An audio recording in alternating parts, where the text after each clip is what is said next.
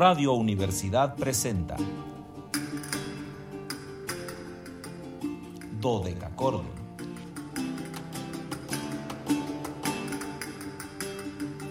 Un programa para encontrarse y reencontrarse con los autores y composiciones de la antigüedad, el medioevo, el renacimiento y el barroco.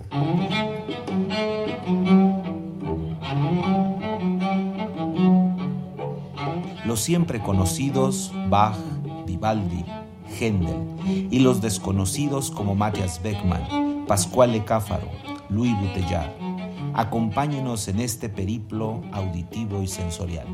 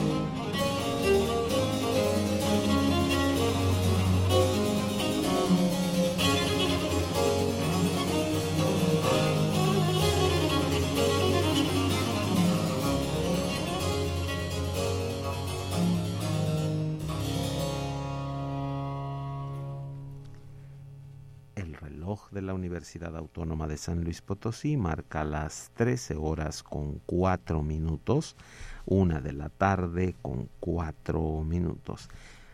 ¿Cálidas? No, hoy sí estamos verdaderamente calidísimos. Afuera hace una calor que hasta parece, insisto, que estamos en pleno mayo aunque creo que ya es el mes en el que vamos a vivir de manera permanente en esta ciudad, ya no hay otro mes más que mayo, este calor permanente es de, mayo, de mayo, así no, no hay de otra forma como verlo, entonces pues disfrutemos del calor de mayo nosotros aquí en San Luis Potosí. Por lo tanto, les digo, cálidas, invernales, antiguas, festivas y sonoras tardes. Estimados radioescuchas, bienvenidos a este su espacio radiofónico de la amplitud modulada de Radio Universidad, titulado Dodeca Cordon en este viernes 10 de enero de 2023. Soy Luis Fernando Padrón Briones y seré su anfitrión. Ya saben que es viernes, hoy tengo que hacer la anfitrionía en este banquete histórico musical. Los invitamos a seguirnos a través de las redes sociales en W www.facebook.com diagonal dodecacordon slp, dodeca con K y CH dodecachordon slp con mayúsculas. En Instagram síganos como dodecachordoni y en Twitter arroba dodecachordon. Ya saben que en este caso todo con minúscula, muy importante. Pero más importante, siempre recuerden 4 4 4 8 26 13 48. Ahí está nuestro número telefónico para que ustedes pues hagan lo procedente, nos llamen, se comuniquen con nosotros y nos digan pues todo lo que ustedes quieran decirnos, opinen por favor, siempre es muy importante para nosotros. Y bueno, pues como prácticamente todos los días agradezco la presencia de mi compañera de fórmula, la compañía acompañante del acompañamiento de la fórmula de Anabelita que ya está aquí. Hoy viene en una actitud barroca que no la vean ustedes. Bueno, tiene, tiene eh, para empezar hoy decidió traer a la cabina un martini de pera para empezar los festejos de viernes, porque es viernes y el cuerpo sabe que esto es viernes, entonces pues, pues ya tiene aquí eh, un martini de pera listo para eh, empezar la jornada y la licencia Zavala en los controles técnicos pues ya nos está eh, asistiendo en ese clic mágico y maravilloso. Luis Fernando Valle, pues ya saben, enlaza, si no, ¿quién lo haría? Allá en XHUASM FM 91.9. El joven radio siempre presente para que nosotros podamos conectarnos con el norte dinámico de nuestro estado. Y también ya saludo a Marisol, que seguimos pensando que está ahí con él, no nos ha comentado nada, y a sus alumnos Carla, Ceci y Esteban que nos sintonizan. Así que, pues, un gusto siempre eh, poder compartir con ustedes. Y bueno, hoy un día, fíjense, un 10 de febrero maravilloso porque tenemos grandes efemérides musicales, por supuesto. Eh, no quiero dejar de mencionar antes de, avanzar el programa que hoy es el cumpleaños 96 de una de las más eminentes sopranos que ha dado el siglo XX, que ha dado la humanidad, indiscutiblemente la gran Leontine Price. Hoy está arribando a 96 años, sabemos que sigue viva, sabemos que sigue activa de alguna forma, de vez en cuando le hacen entrevistas en la, en la televisión norteamericana cuando hay alguna referencia a música. La última, si mal no recuerdo, es de hace unos dos o tres años y la maestra se veía impresionante, de verdad impresionante. Yo creo que una de las cantantes que más influyeron en los cambios decisivos de la mm, nueva percepción de la, de la voz y de la presencia de la voz en eh, el, el cómo conceptualizamos la ópera, que no era solamente la voz, sino también esta presencia escénica. Leontin Price, pues, ¿qué les puedo decir? Una de las grandes presencias escénicas que cantó todo lo que quiso, donde quiso. Una de las chicas eh, Karajan, como les decían, una de las niñas Karajan, porque Karajan la padrinó en su llegada. Imagínense, a Beirut. Entonces estamos hablando de algo maravilloso. Tenemos otras efemérides importantes también, 327 años de eh, Johann Melchior Molter, pero ustedes saben que es viernes, viernes de invitado. Yo me, me, me congratulo, me emociono grandemente porque tengo a un muy joven intérprete, un, chico que ha convertido la viola da gamba en un instrumento de virtuosismos, eh, pues exacerbados, si el virtuosismo ya tiene una medida, creo que con estos jóvenes de esta generación reciente que, que, están sobre los 30 años aproximadamente ahora y que han dedicado 20 o más a hacer música, que llegaron muy pequeños al instrumento eh, antiguo, eh, esto también cambia la perspectiva, ¿no? Habitualmente esta primera generación que siempre les hablo de intérpretes históricamente informados, pues llegaban al instrumento eh, clásico, por, por decirlo, y, eh, o romántico, como luego lo llamamos, y sobre ese instrumento romántico después iban a explorar eh, las otras posibilidades, por ejemplo, los pianistas después iban a explorar eh, el clavecín, algunas veces el órgano, no era tan común el órgano como que siempre fueron eh, organistas desde un principio, pero en el caso del piano, sí luego mm, les daba esta curiosidad por eh, el, el teclado clavecín y hacían pues otra interpretación, otra forma de, de, ver la música. Pero, insisto, esta nueva generación que, que, son jóvenes que a la par de estudiar, como es el caso de Teodoro Baú, que eh, em, empezó estudiando violonchelo y, sobre ese camino apareció la violada gamba y la convirtió en su vehículo de, de expresión, pues eh, tienen una percepción diferente de la música. Entonces hoy, insisto, me, me emociono, me congratulo porque además, pues bueno, somos este de alguna manera amigos, entonces pues me, me emociona más que, que sea alguien a quien yo conozca el que tengamos aquí homenajeándolo. Él debe de estarnos escuchando en estos momentos en, Suiza. Él radica ahora en Basilea desde hace un tiempo. Entonces, pues, sin mayores preámbulos, les presento a nuestro invitado del día de hoy, Teodoro Baú. Teodoro Baú, eh, si ustedes quieren buscarlo en los servidores de música, en los servidores de información, si ustedes quieren comprar su música, por favor, háganlo. Siempre les digo, apoyemos a los artistas comprando sus eh, discos, sus producciones discográficas, porque si no, pues sería difícil, ¿no? Eh, accesar a, más grabaciones Teodoro Baú, búsquenlo así como tal, Teodoro Baú, B-A-U acentuada, Teodoro Baú. Eh, Teodoro nació en 1992 en Italia y comenzó a estudiar viola da gamba desde muy temprana edad con Claudia Paceto en el Conservatorio de Castelfranco Véneto. Ahí se va a graduar con honores y un premio especial en el Conservatorio de Verona en el año 2012 bajo la dirección de Alberto Rassi. También va a estudiar la renacentista durante ocho años con Massimo Lonardi, ahí en Venecia también. Y en junio del 2015 eh, terminó una maestría en la Escuela Cantorum Basiliensis bajo la guía de uno de los grandes invitados siempre de, de Dodeca Cordon, el maestro Paolo Pandolfo, toda una de las grandes leyendas de la música históricamente informada y en específico de la viola da gamba. Él va a ser el maestro de Teodoro. Y bueno, eh, Teodoro ha participado en los eh, continuos de muchas eh, orquestas, de muchas agrupaciones dedicadas a, la música históricamente informada, pero a lo que nos vamos a enfocar el día de hoy es a un disco, de verdad un disco exquisito, un disco espléndido que lo vimos aparecer hace algunos días, hace algunos meses ya, este disco apareció el año pasado, eh, que se llama Corelli Sonatas. Es, es una, em, un acercamiento a las sonatas para viola da gamba y continuo. Aquí lo acompaña eh, Andrea Bucarella en el continuo.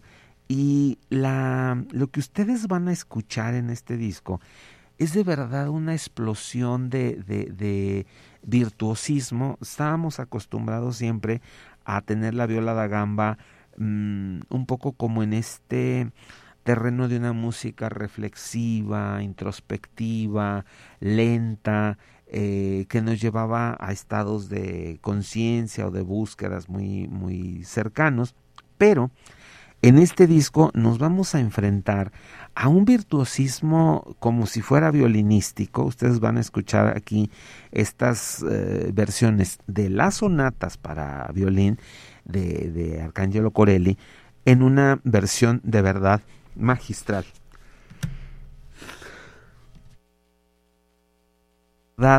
Eh, magistral, tuvimos aquí un exabrupto, no crean que pasó nada, solo perdimos la la comunicación segunda. Eh, una, una visión, insisto, muy peculiar de ver estas obras. Vamos a abrir con la eh, sonata para violín en mi mayor, eh, luego la sonata en si mayor, la sonata en sol menor. Y vamos a ir haciendo este paseo, iremos luego a nuestro corte institucional, regresamos para comentarles algunos detalles, no sin antes ya saludar a algunos eh, buenos amigos, sobre todo a María Cecilia Bajamón, hasta Suecia, que ya nos está enlazando, los demás no han eh, mandado mensajito el día de hoy, no sabemos si ya están, pero por lo pronto vamos a escuchar este espléndido disco de Teodoro Baú Corelli, Sonatas para violín y continuo.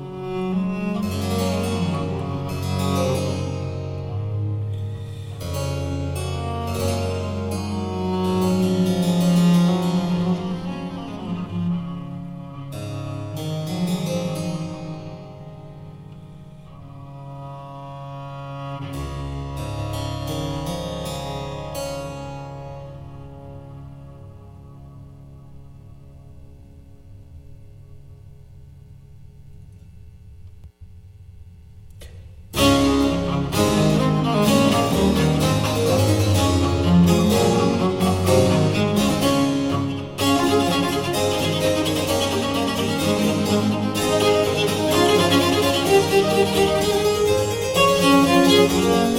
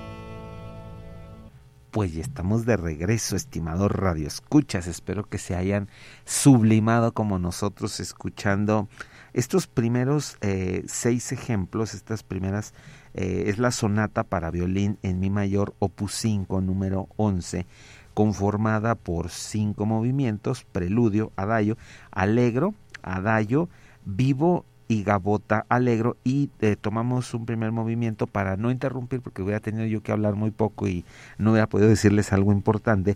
El primer movimiento eh, en si bemol mayor, opus 5, número 2, que ahorita vamos a escuchar los movimientos restantes, y eh, sí me gustaría comentarles un poco de este contenido, de este disco, insisto, maravilloso que apareció el año pasado. Este disco apareció en agosto del año 22, un disco relativamente nuevo. Y aquí Teodoro hace eh, una mm, exposición muy, muy brillante sobre un contenido de música que eh, es importante precisar. Arcángelo Corelli, que es uno de los referentes de la música barroca, Corelli, todos vamos a regresar a él por su escritura tan diáfana, por la precisión que tiene en el trabajo del violín. Corelli era violinista, por supuesto. Y uno de sus opus, en específico el número 5, eh, dio cuenta de una serie de sonatas para violín de una factura muy elaborada, de hecho la última es las famosísimas folías de España, esta danza que se volvió mm, pues consubstancial, por decirlo de alguna forma, a, a, la música barroca, porque acuérdense, la folía era la locura y representaba eso, ¿no? Una sensación de, de ir girando, girando, girando, girando sobre estas músicas y, y que mm, no sé, ahorita platico con Anabelita y quizá les compartamos eh, mejor la folía para que ustedes escuchen esta obra maravillosa porque es un poco larga y puedan escucharla toda. Eh, y les decía que, bueno, Corelli se va a volver famoso en Europa a través de estas obras que van a ser multicopiadas, van a ser eh, músicas que van a estar ahí latentes, presentes, etcétera, y que por supuesto van a dar pie a infinidad de transcripciones, se van a transcribir muchas veces, muchísimas veces se van a transcribir estas obras para todo lo que ustedes se puedan imaginar.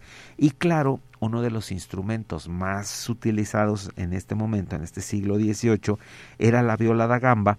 Y entonces esta transcripción que actualmente se encuentra en la Biblioteca Nacional de Francia es el manuscrito BM 7 6308 es esta transcripción de las 12 sonatas del Opus 5 de Arcangelo Corelli y que aunque el manuscrito está en París, aunque se encuentra en la biblioteca, los expertos han encontrado por elementos estilísticos que están en la transcripción que muy seguramente se hizo en la zona germana, es decir, en lo que actualmente muy posiblemente haya sido eh, Alemania, en alguna ciudad de Alemania, sobre todo por, por el, tipo de, de, virtuosos de la violada gamba que había en esos momentos en, en, en la zona germana, Johannes Schenk, eh, Gottfried Finger, Konrad Heffer, todos ellos eran virtuosos que estuvieron muy influidos en su música eh, por eh, Corelli, sin lugar a dudas, y entonces va a, a, ser muy permeada esta música, va a estar eh, muy ligada a este desarrollo virtuosístico y por eso se cree que este documento haya sido más bien escrito ahí en, en, en Alemania, no tanto en Francia, pero que por alguna circunstancia, no sabemos cuál, el documento llegó a, a París y actualmente se encuentra ahí en la biblioteca. Y Teodoro Baú nos ha demostrado, insisto, este manejo del arco, esta delicadeza de trabajo, mm, pues yo podría decirles de orfebrería, haciendo alusión a estos trabajos tan delicados de, de montaje de piedras, de tallado de metales, es esta orfebrería en el arco, en el toque del, de las cuerdas propiamente, lo que nos ha conectado con una música, insisto, que entre más música barroca escuchamos nosotros, nos damos cuenta que es una música tan viva, tan actual, es una música que no ha perdido eh, su frescura, sino que necesita solo grandes intérpretes. O sea, la música es maravillosa, solo necesita de estos intérpretes como Teodoro, que nos ponen ahí en el vértice de un sonido que bueno, estamos ahora disfrutando. Vamos a compartirles, eh, le voy a pedir a Anabelita que hagamos esto, la de la sonata para violín en re menor, opus 5, número 12, La Folía, que es el último movimiento, es el, el, último track de nuestro disco, que nos va a conectar, les digo, con esta música, disfrútenla, pónganse locos un momento, porque de verdad, eh, pues es música maravillosa y regresamos pues ya prácticamente para despedirnos porque con la folía vamos a quedar en un tiempo maravilloso. Vuelvo a saludar a Teodoro que nos está escuchando y que le agradezco infinito el que eh, nos haya permitido este compartir su música el día de hoy con ustedes.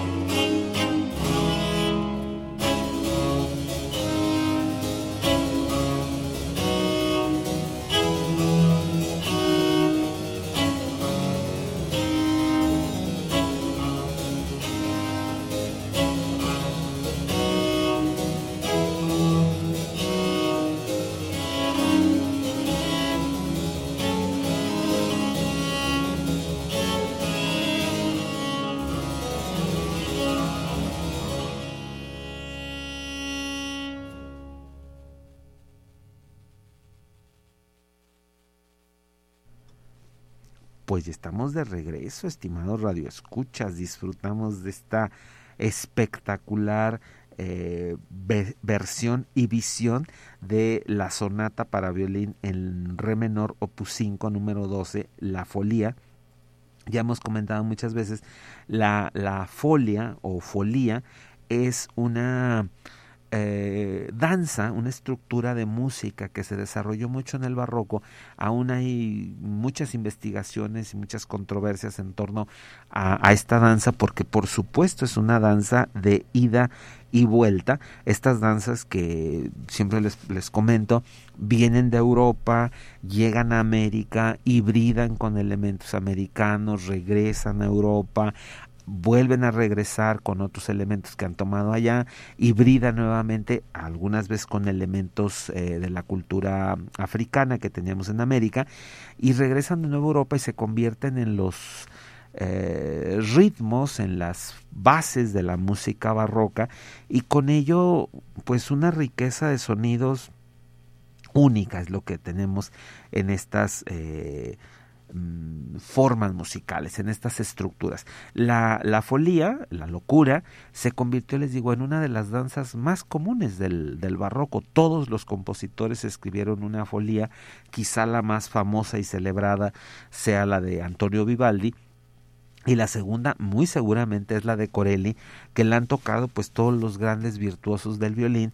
Y aquí eh, Teodoro Baú nuestro invitado del día de hoy a quien vuelvo a agradecerle que, que nos haya permitido compartir su, su trabajo eh, con Dodeca Cordon eh, nos hace una versión en verdad mm, de un virtuosismo muy alto en la viola da gamba un instrumento al que habitualmente lo teníamos Em, no relegado, pero sí lo relacionábamos más o con el bajo continuo o bien con, con una música más lenta, más eh, introspectiva, más reflexiva, pero que a lo largo de ir conociendo sus repertorios, nos vamos encontrando con esto, ¿no? Con estas formas de eh, hacer música. Nos vamos a despedir con otro disco que también eh, apareció el año pasado. En este eh, participa nuestro invitado, Teodoro Baú, al lado de Ludovico Minasi, Cristina Vidoni y Simone Vale Rotonda, Andrea Bucarella en el, en el continuo, para dar cuenta de la música, de las sonatas para tres chelos de Hermenegildo del Cinque. Hermenegildo del Cinque fue un poeta, pintor, sacerdote, noble eh, italiano que nació entre 1700 y 1773 y que escribió más de una centena de sonatas para dos chelos y 18 piezas para tres, aunque era un diletante, como lo fue Corelli también, pues es un autor de una eh, proliferidad de música, de una eh, vastedad de, de, catálogo que pues no eh, desmerece frente a otros, ¿no? a la par de música instrumental, por supuesto, compuso música vocal, música sacra, cantatas y fue un violonchelista de muchísimo renombre ahí en Roma y que a pesar de ello no, no había sido tan difundido, por eso agradecemos siempre estos eh, descubrimientos, en este caso eh, Ludovico Minasi es el artífice de, este descubrimiento, que ya lo saben, el chelista principal del Pomodoro, y eh, al lado de él pues una serie de jóvenes ganadores de diferentes concursos, Andrea Bucarela y Teodoro Baú, eh, que ganaron el concurso de brujas, el audista Simone Vale Rotonda, eh, un músico que desde hace años está vinculado hacia otros grupos musicales y eh, la chelista Cristina Bidoni. Vamos a quedarnos escuchando la sonata número 6 para tres chelos en re menor con cuatro movimientos. Vamos a escuchar los tres primeros seguramente. El andantino posato, Alegreto, largo, sostenido y vivace con brío son los cuatro movimientos. Insisto, vamos a escuchar yo creo que los tres primeros. Ahorita Anabelita nos dirá. Y yo soy Luis Fernando Padrón Briones. Vuelvo a agradecerle a Teodoro Baú su compañía. Teodoro, prego per la tua música e per il talento. Y a ustedes, pues ya saben, eh, un, gusto compartir. Yo soy Luis Fernando Padrón los espero el lunes, emisión más, para rendirle homenaje a otro de los grandes músicos barrocos, Domenech Terradellas, a 310 años de su nacimiento.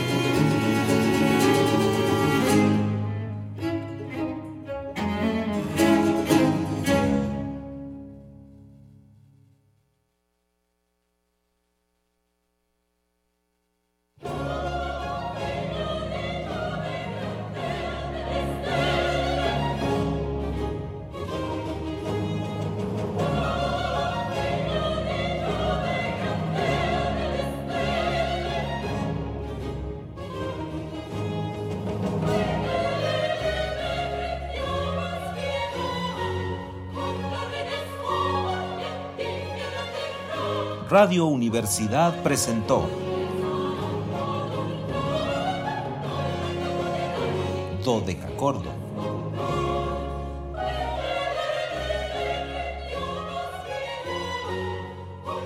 El espacio para compartir con los grandes autores de la música del pasado. Nos encontramos en la siguiente emisión.